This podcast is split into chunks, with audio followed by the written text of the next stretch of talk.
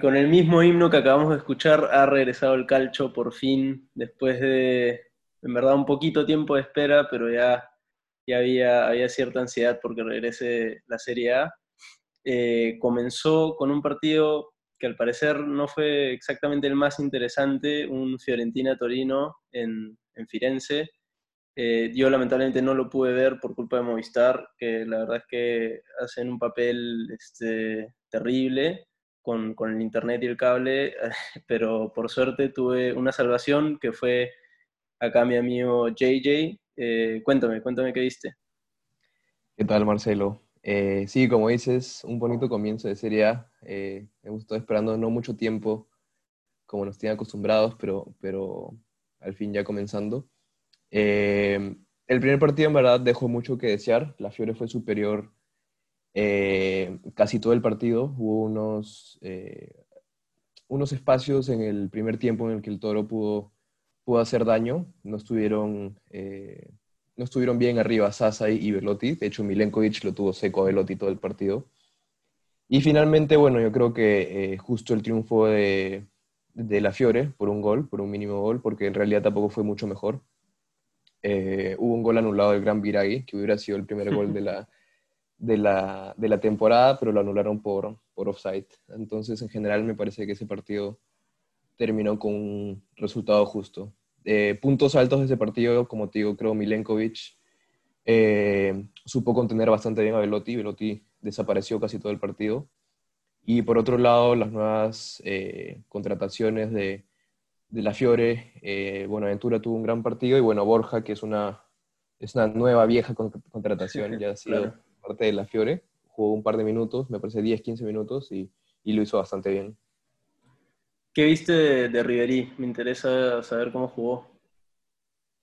Eh, Riverí, dentro de todo, bien, no, no fue muy determinante dentro del partido. Igual tuvo buenas intervenciones. Eh, pero no se le vio el Riverí que, que te cambie un partido todavía. Obviamente sabemos que es un gran jugador que puede hacer eso más adelante, pero en este partido en específico no, no se le notó eso.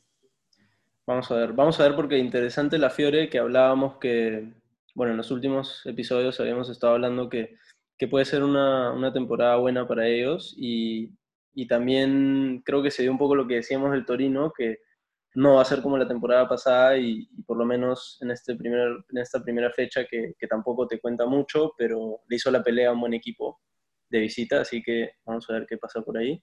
Sí, definitivamente. Eh, el Torino, si bien como te digo, no fue, no fue el mejor Torino, eh, fue mucho mejor que el de la temporada pasada de todas maneras. Eh, y yo algo, algo que quiero resaltar de ese partido, me estaba olvidando, es que Yakini puso a, a Chiesa por el lado derecho, como carrilero derecho, y me parece que se perdió bastante Chiesa en esa posición. Eh, me parece que, que, jugaba mejor de punta en la temporada pasada.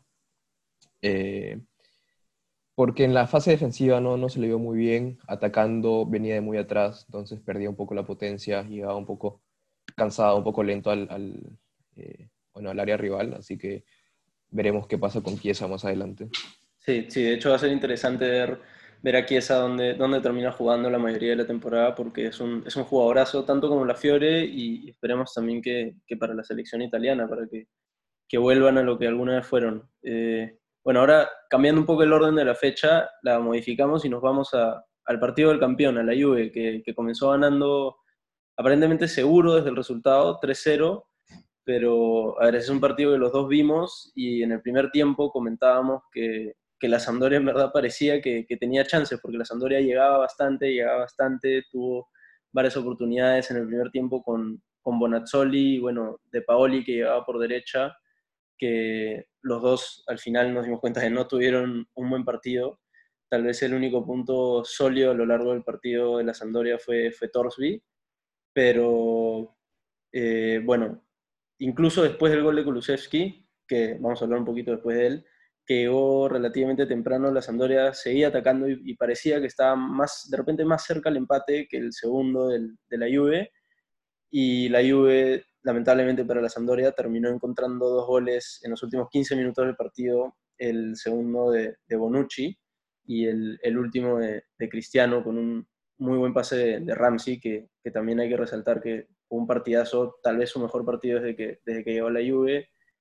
Y sí, en general, muy bien en el ataque la Juve, pero en la defensa, sobre todo considerando que jugaron contra la Sampdoria, que, que no es un equipo que te cree mucho, eh, creo que sí les costó un poquito. Y, bueno, mirando un poco las estadísticas, la Juve pateó 20 veces al arco y la Sampdoria 15, que no es algo normal que le pateen 15 veces a la Juve. Y, sí, no sé cómo viste, no sé si lo viste tan sólido la Juve como la temporada pasada. Eh, es un partido un poco eh, complicado, es una moneda de, doble cara, me parece, porque como dices, eh, atacando la lluvia se le vio mucho mejor que la temporada pasada, se le vio, eh, se le vio un equipo mucho más peligroso, de hecho Kulusevski aportó mucho, la gran actuación de Ramsey también, bueno, McKinney tuvo un gran partido, se le vio que, estas nuevas caras han refrescado un poco el equipo y, y en la zona de ataque aportaron muchísimo. Pero concuerdo contigo que en la fase defensiva, eh, si bien no era un desastre, obviamente siguen teniendo buenos jugadores atrás, eh, sí, sí era preocupante cómo la Sampdoria les llegaba bastante seguido. Eh, yo creo que un, un equipo con un, un, peso atacante un poco mejor podría hacerle más daño a la lluvia más adelante. Hay que ver en las siguientes fechas si es que Pirlo ajusta un poco la defensa para ver, ¿no? Si es que se vuelven más, más sólidos atrás. Eh, por otro lado, yo creo que también la Sampdoria jugó un mal partido en general. Si bien tuvo eh, chances de, empatarlo, como dices, en el primer tiempo, eh, no sé si no estaban muy finos los delanteros o, qué pasó, pero es interesante porque, de hecho, Ranieri se dio cuenta de esto que estamos diciendo, parece, ¿no? Porque comenzó con un punta nada más y se dio cuenta que la ayuda estaba bastante frágil atrás y en el primer tiempo hizo los tres cambios de frente, metió a, a y y a dos, a dos jugadores más, no me acuerdo quién ahorita, pero de hecho lo que hizo fue eh, eh, aportarle más, eh, más atacantes al, al, equipo de la Sampdoria porque se dio cuenta de, la deficiencia defensiva que tenía la Juventus en ese entonces. Sí, bueno, justo lo que dice es que hizo tres de los cinco cambios en el medio tiempo. los otros dos que entraron fueron Gastón Ramírez, que obviamente es tal vez el único creador natural que tiene la Sampdoria. Y, Maya Yoshida, que entró por Tonelli, que obviamente tuvo un primer tiempo desastroso, eh, con la María incluso.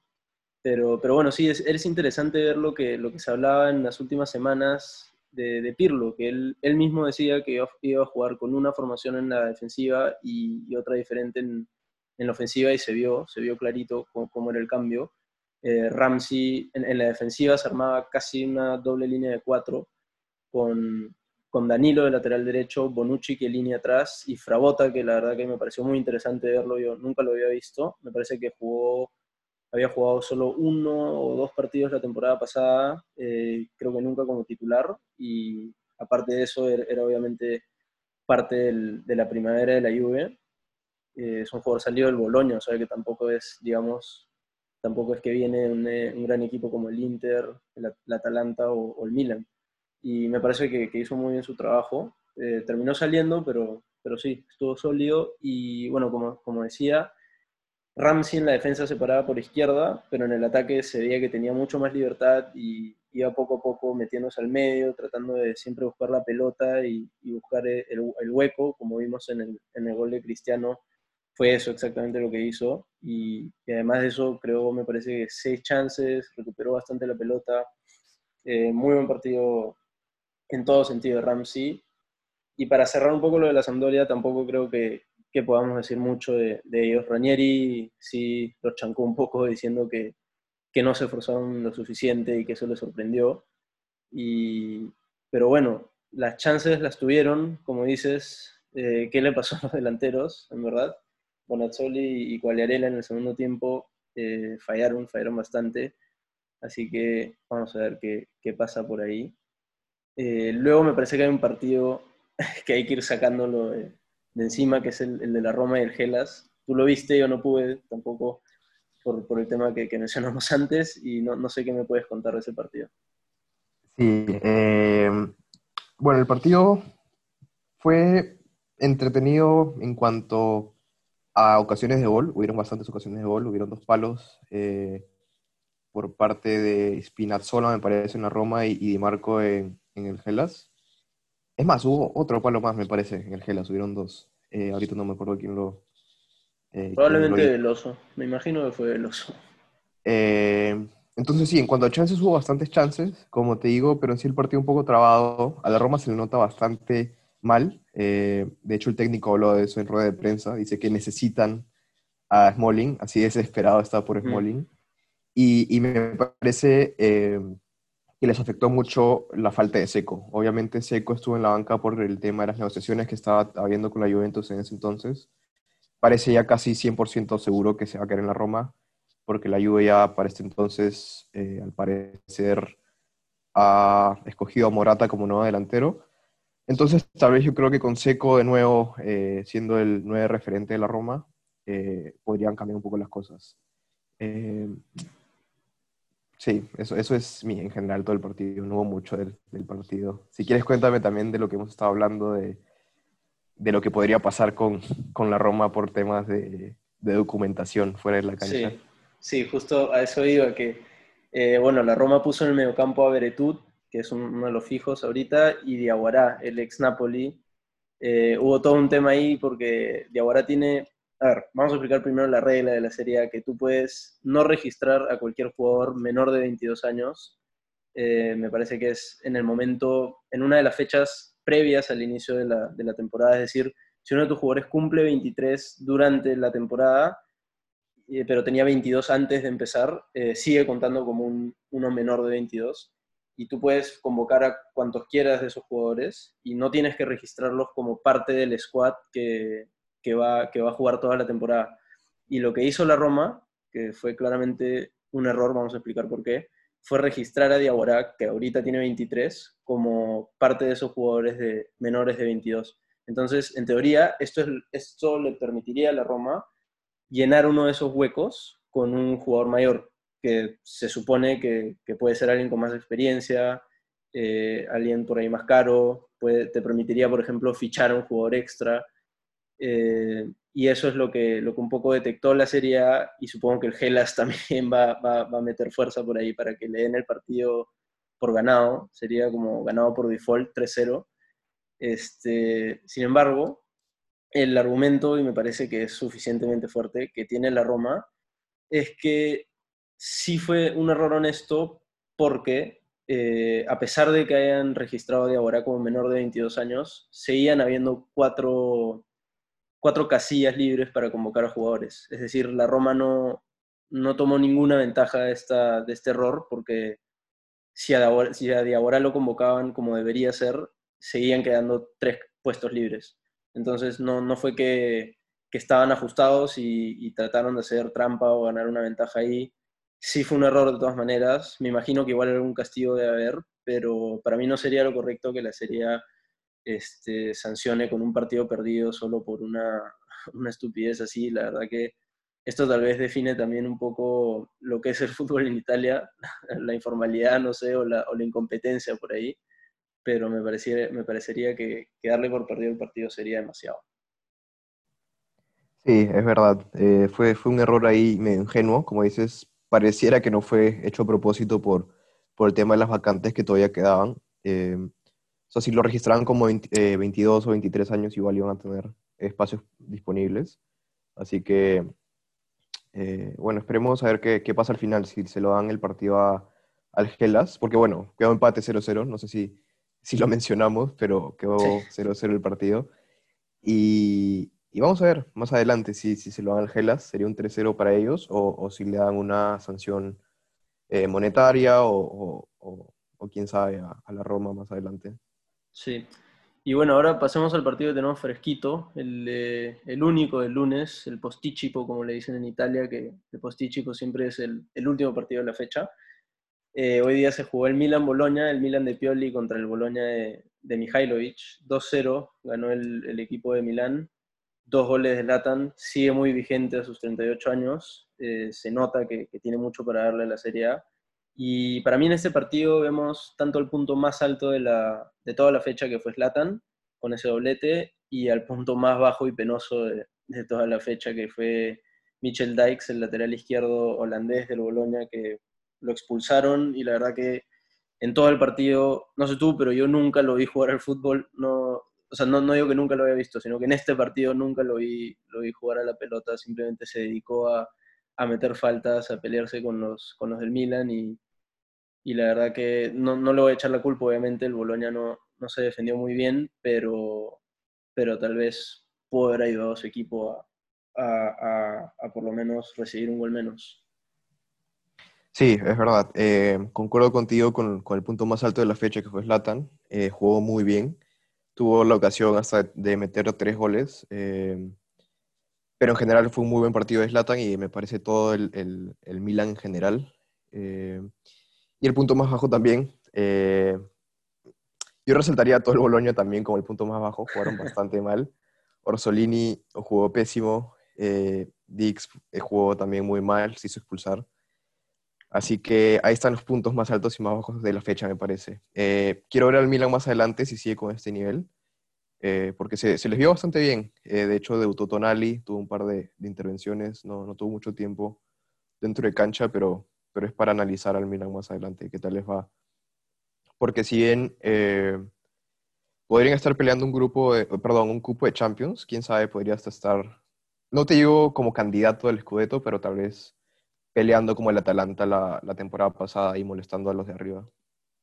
Claro, de, todas maneras me parece que es, es, muy temprano por ahí hablar de, de, Milan como candidato, pero defensivamente muy sólido, que es algo muy raro en el, en el Milan de los últimos años. Y, y, el Boloña, la verdad que no es, no es un equipo que, que te esperas que, que, se deje ganar tan fácil. Eh, Palacio me parece que intentó todo lo que pudo, y, tuvo algunas chances el Boloña, tampoco es que fue terrible en ataque, pero fue terrible en defensa.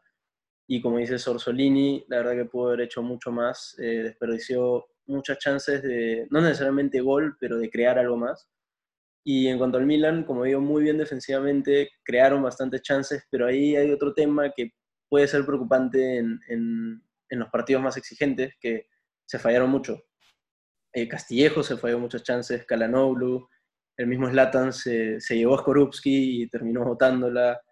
Eh, por ahí pudo haber aparecido, pero, pero sí, en general lo del Milan no, no se le puede criticar mucho y si siguen así, creo que la Champions es, es el objetivo más real que, que van a tener y, como dices, si hay algo más, podría ser. Sí, de acuerdo. Eso, como dices, eso también es un poco preocupante. Hemos visto en equipos eh, bueno, como el Inter, que genera mucho y, mete poco. Entonces, en partidos como este, que la defensa del Boloña fue un desastre, bueno, no es, no es muy preocupante, pero con defensas más sólidas que te dan, no te dan espacio para tener tantos chances como estos partidos. Tienes solo uno, dos chances, tres chances, tienes que meter todo lo que tienes. Así que vamos a ver cómo, cómo arregla eso el Milan más adelante. Sí. Y bueno, ahora pasamos a, otro de los candidatos para Champions. Eh, no sé si, si todavía se, se puede decir que es el más candidato, pero seguramente está ahí, que es el Napoli, que ganó de visita 2-0 contra el Parma. El primer partido de esta serie, que es a las 5 y media de la mañana acá en Perú, este, para mí esos normalmente son de los mejores partidos. Esta vez no fue tan así, pero, pero por lo menos pudimos ver dos goles, que tampoco fueron los mejores, pero, pero hubo algo.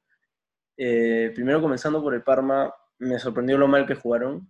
Eh, está bien, perdieron a Kulusevski, no jugó Yerviño, que fueron claramente sus dos mejores armas el, la temporada pasada, pero eh, no, no, crearon nada, me parece que nunca llegaron a preocupar al Napoli de una manera real. Y en defensa, tampoco puedo decir que fueron terribles, porque los goles del Napoli, llegó me parece que los dos fueron por rebotes eh, de Mertens y Insigne. Eh, pero sí, me sorprendió que el Parma no, no, puede haber creado un poquito más. Eh, Caramo entró en el segundo tiempo y, jugó también muy mal, el ex Inter. En cuanto al Napoli, no tuvo mucho de qué defenderse, no, no puedo juzgar nada ahí por ahora. El mediocampo me parece que estuvo un poco más abajo del, promedio, por lo menos de lo que se espera de, un Napoli contra, contra el Parma. Zielinski sí jugó bien, pero Fabián Ruiz, que ya nos tenía acostumbrados a, a crear muchas chances de gol, esta vez no lo hizo no hizo mucho. Salió en el segundo tiempo, entraron ahí Lobotka, Elmas y, bueno, también entraron Politano, Petaña y Osimhen. Eso sí me parece un tema interesante analizar, que es que el Napoli esta temporada parece que tiene mucha más profundidad que el anterior. Eh, digamos, la temporada pasada en enero, Politano se termina yendo al Napoli prácticamente para cubrir un hueco, porque Gattuso no estaba muy feliz con Irving Lozano, pero ahora parece que, que ha revivido. Eh, Gattuso le está teniendo fe otra vez y incluso fue titular y jugó bien. Entonces, eh, este Napoli con esta profundidad me parece que, que puede volver a, a, pelear ahí arriba en los, en los primeros cuatro puestos.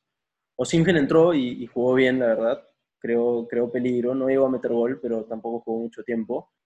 Y como digo, los dos goles vinieron de ya dos, dos leyendas del, del, Napoli a este punto, que, que son Mertens y Insigne. Insigne, obviamente, el capitán, y Mertens, eh, parece que ya, ya llegó a ser su goleador histórico la temporada pasada, ¿no? ¿Te acuerdas? Sí, sí, sí, Mertens ya superó eh, el récord de... De Maradona. De, no. De Hamsik. Sí, de Hamsik. Sí. Estoy hablando cualquier cosa. Eh, bueno, va a ser muy interesante ver este 4-3-3 de Gatuso que, que dejó la temporada pasada con buenas señales. Obviamente campeonaron la Copa Italia, que, que no es poca cosa, así que vamos a ver qué, qué crean por ahí. Y, y, ahora vamos a hablar de otro partido muy interesante, que fue el del, el del Genoa contra el recién ascendido Crotone. Es el primero de los partidos que vemos uno de los, de los tres equipos ascendidos de Serie B. Quedó 4-1 para el, para el local, para el Genoa, el local, perdón.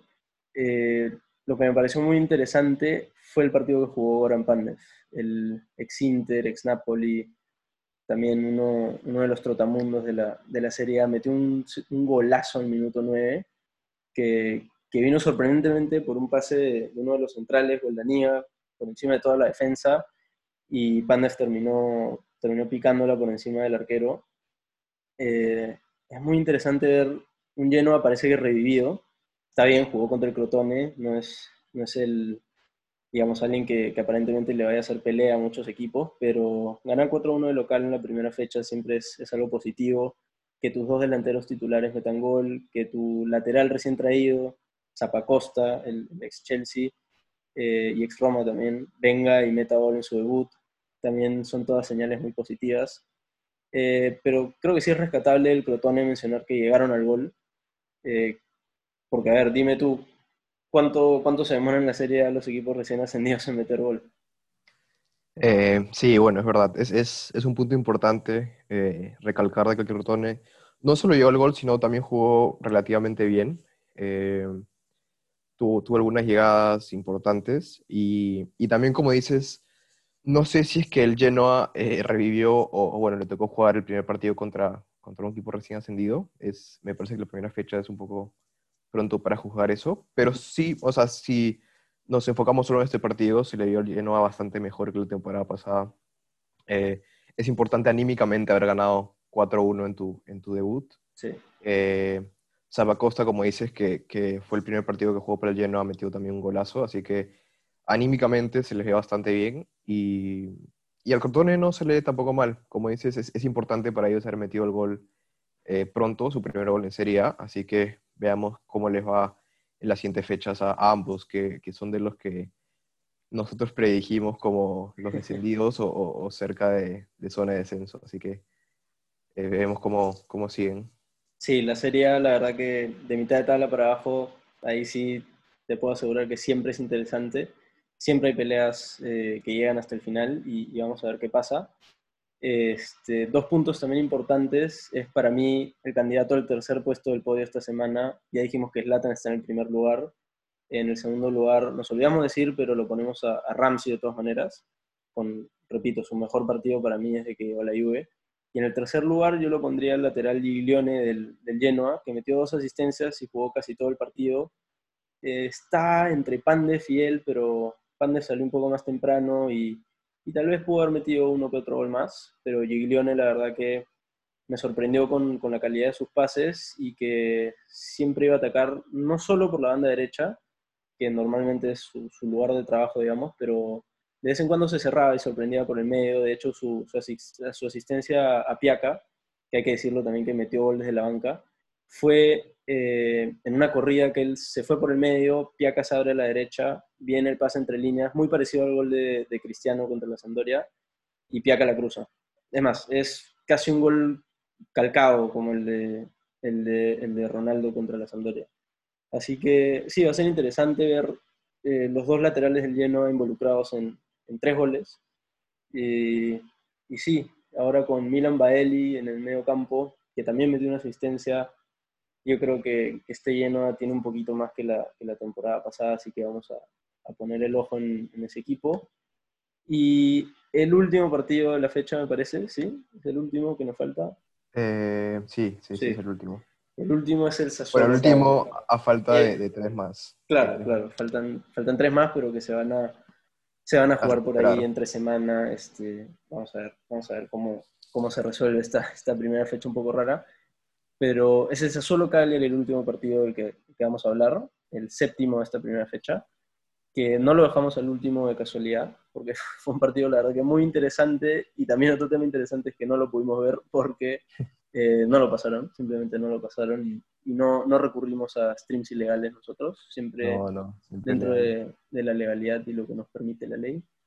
Eh, pero fue interesante porque Sassuolo marcó su récord de, de tiros al arco, y yo la verdad que vi el dato hace un rato, y me sorprendí, comencé a chequearlo en diferentes fuentes porque no, no me la creía. Eh, metieron, patearon 31 veces al arco y solo metieron un gol, que fue de tiro libre.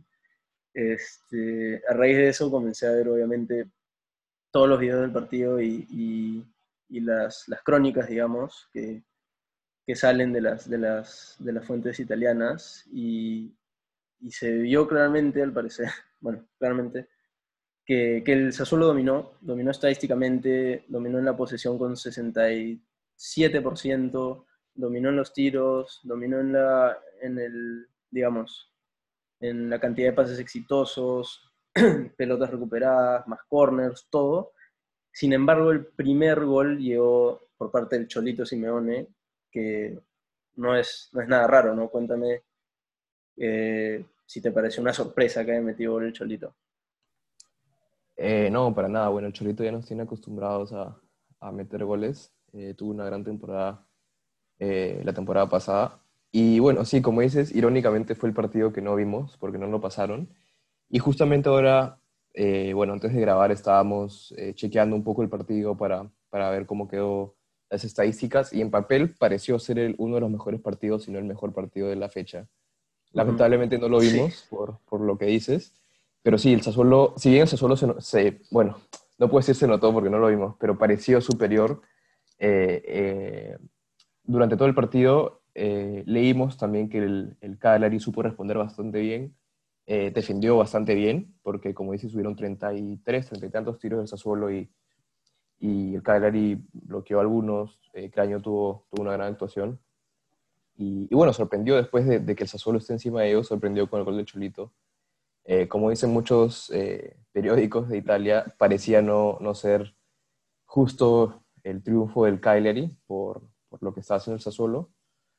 Así que el, el Sassuolo finalmente lo empató en los últimos minutos de un gol de tiro libre, un golazo de tiro libre. Pero sí, bonito partido en papel. Eh, esperemos que, que, no nos vuelva a pasar esto de que el partido que no pasen sea de los mejores partidos de la, de la fecha. Sí, y este, bueno, increíble ahora que sigo revisando datos y me sigo sorprendiendo porque, a ver, el Sassuolo comenzó con un tridente en ataque de Berardi por derecha, Chicho Caputo al medio, todos sabemos lo que pueden hacer ellos dos, y Haraslin, que me parece que su debut en el Sassuolo no, no conozco mucho él, jugó por izquierda al principio. Eh, entre ellos tres tuvieron 16 remates al arco en todo, el partido, 6 de Caputo y 6 de Berardi. La verdad que eso, que ninguno de ellos haya entrado, me parece la verdad que wow, una sorpresa. Eh, nueve de los remates del Sassuolo fueron al arco, así que ahí también me saco el sombrero con cráneo, como dices, partidazo. Bueno, tiene que haber sido un partidazo, porque no hay otra manera de explicar que nueve, nueve remates al arco y, y, que no haya habido, bueno, que no haya habido un gol de jugada, sino que haya sido un tiro libre del suplente Urabia, que también otra vez sacaba de sombrero para él por ese golazo y 11 remates bloqueados. Algo tiene que haber hecho la defensa del Cagliari para, para bloquear tanto, ¿no? Nunca había visto, la verdad, una estadística así tan, tan acumulada en, remates bloqueados. Eh, otro dato que estoy viendo ahorita que no me había enterado es que de los 11 titulares, 9 de los, de los titulares solo patearon al arco. Toda la defensa pateó al arco y todos los demás, menos Djuricic y Consigli, que es el arquero obviamente, patearon al arco, eso también es algo que nunca había visto, y además dos de los suplentes patearon al arco, o sea que, eh, perdón, tres de los suplentes patearon al arco, o sea que hay que, de todas maneras, el Sassuolo va a ser un equipo para, para seguir esta temporada. Eh, para mí que están al caer los goles, porque con Berardi, Caputo, de Frel de la banca no, no tienes pierde. Y según lo que leí, también se, se confirmó la, la, buena temporada que había tenido Locatelli. Dicen que jugó muy bien y pateó al arco, creó chances, recuperó la pelota. Como sabemos, es un jugador muy completo el ex Milan. También va a ser interesante revisar lo que, lo que él puede hacer. Y por el lado del Cagliari, eh, no sé si hay mucho que, que, chequear. Obviamente, muy bien Craño, eh, bien la defensa en general y, muy bien lo del Cholito para, para meter un gol en un partido en el que tuvieron tan pocas chances. Solo y, y, y, de verdad me ha provocado el Sassuolo por, por, lo que, por los datos que dices. Eh, me adelanto un poco. La próxima fecha tenemos partido 5 y media de la mañana de nuevo, que son los -huh. partidos. Y este partido promete Spezia Sassuolo. Así que. Oh, buenísimo. Va a ser un partido con muchos goles para Sassuolo, creo yo, esperemos. Eh, porque sí, o sea, en papel, como, como estamos viendo, es, tiene un ataque bastante fuerte y bueno, Spezia es un recién ascendido, así que de hecho esperamos bastantes goles de ese, de ese partido matutino, 5 y media de la mañana. 2025. Ahí estaremos, ahí estaremos. Además, ojalá eh, lo pasen, ojalá lo ojalá pasen. lo pasen. Yo me imagino que sí, siendo, sí, siendo tan interesante la historia de, de los Spezia, eh, de hecho, ESPN o Fox, el Fox que está ahorita en, en proceso de, de, muerte, como vemos por la migración de periodistas, eh, yo supongo que sí lo van a pasar y como dices, un partido con muchos goles, de repente no todo el Sassuolo, de repente los Spezia también sorprende y, y, además no tiene la ventaja de, de tener a, a, hinchada, o bueno, van a tener máximo mil personas y, y sí, vamos a, vamos a estar muy atentos a la, a la fecha que viene esta, esta semana. Eh, no sé con qué, con qué reflexión podemos cerrar esta, esta primera fecha interesante. Bueno, interesante creo que más por el contexto que por los partidos en sí. Sí, eh, yo creo que faltan, esos tres partidos que faltan eh, son bastante importantes para hacer una, un análisis un poco más, más claro, porque se quedan afuera equipos como el Lazio y el Atalanta, que de hecho tienen que jugar su partido, va a ser un partidazo, esperemos. Se queda afuera el Inter, que no ha jugado todavía. Eh, son tres equipos importantes que podrían estar peleando arriba. Entonces, a falta de esos partidos, yo creo que eh, en general, al, al, Milan se le vio bastante bien, eh, con un par de cosas para, para ajustar, como dices, en, en, la eficiencia, en la eficacia, perdón. A la Juve se le vio bastante bien en ataque, en defensa un poco eficiente. Y por otro lado, que me han sorprendido como por lo mal que jugaron, si se puede decir así, creo que el Boloña fue, fue el peor de la, de la fecha. Y tal vez la Sampdoria, entre esos, esos cuatro equipos han sido los mejores para mí en la fecha y los peores. Sí, sí, totalmente de acuerdo con, con ese análisis y, y, yo solo quiero agregar que, que hay que estar bien atento a, a, lo que puede hacer el Sassuolo, por esas estadísticas, la verdad, impresionante que hemos, que hemos mencionado, y el Genoa, porque sí, o sea, más allá de que haya sido contra el Crotone, me, me sorprendió lo bien que jugaron, tanto defensa como en ataque, el gol fue una, la verdad que un error de marca de Zapata, que, que son cosas muy corregibles, no, digamos, no, no, fue un error del equipo general en defensa, fue un error puntual. Y, y creo que, que, el Genoa le ver mucho mejor que en la temporada pasada. Y como dices, es interesante esta primera fecha porque dos de los tres ascendidos, tal vez los dos que más esperábamos ver, eh, no han jugado. Obviamente por, por, un tema de que el Inter pidió más tiempo, eh, los Spezia pidió más tiempo por los playoffs y, y, y la Atalanta también por, por haber jugado Champions pidió más tiempo. Así que vamos a estar muy atentos a lo que, a lo que pase en las siguientes fechas de la Serie A y, y como hemos venido haciendo semana a semana vamos a estar hablando de, de, lo mejor, de lo peor, de lo más normalito, de cualquier cosa interesante que esté sucediendo alrededor de esta liga. Así que creo que eso ha sido todo por hoy. No sé si quieres decir algo más.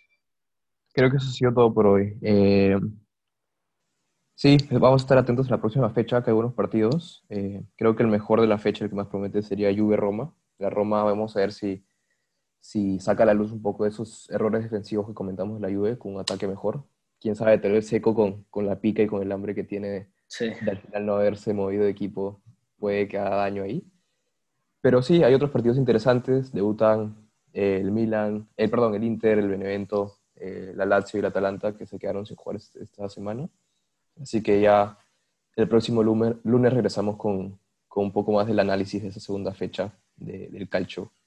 De todas maneras, de todas maneras ahí estaremos y gracias por, por escucharnos a los, que, a los que lleguen a escucharlo y ojalá, ojalá regresen la próxima semana. Sí, gracias a todos. Un abrazo.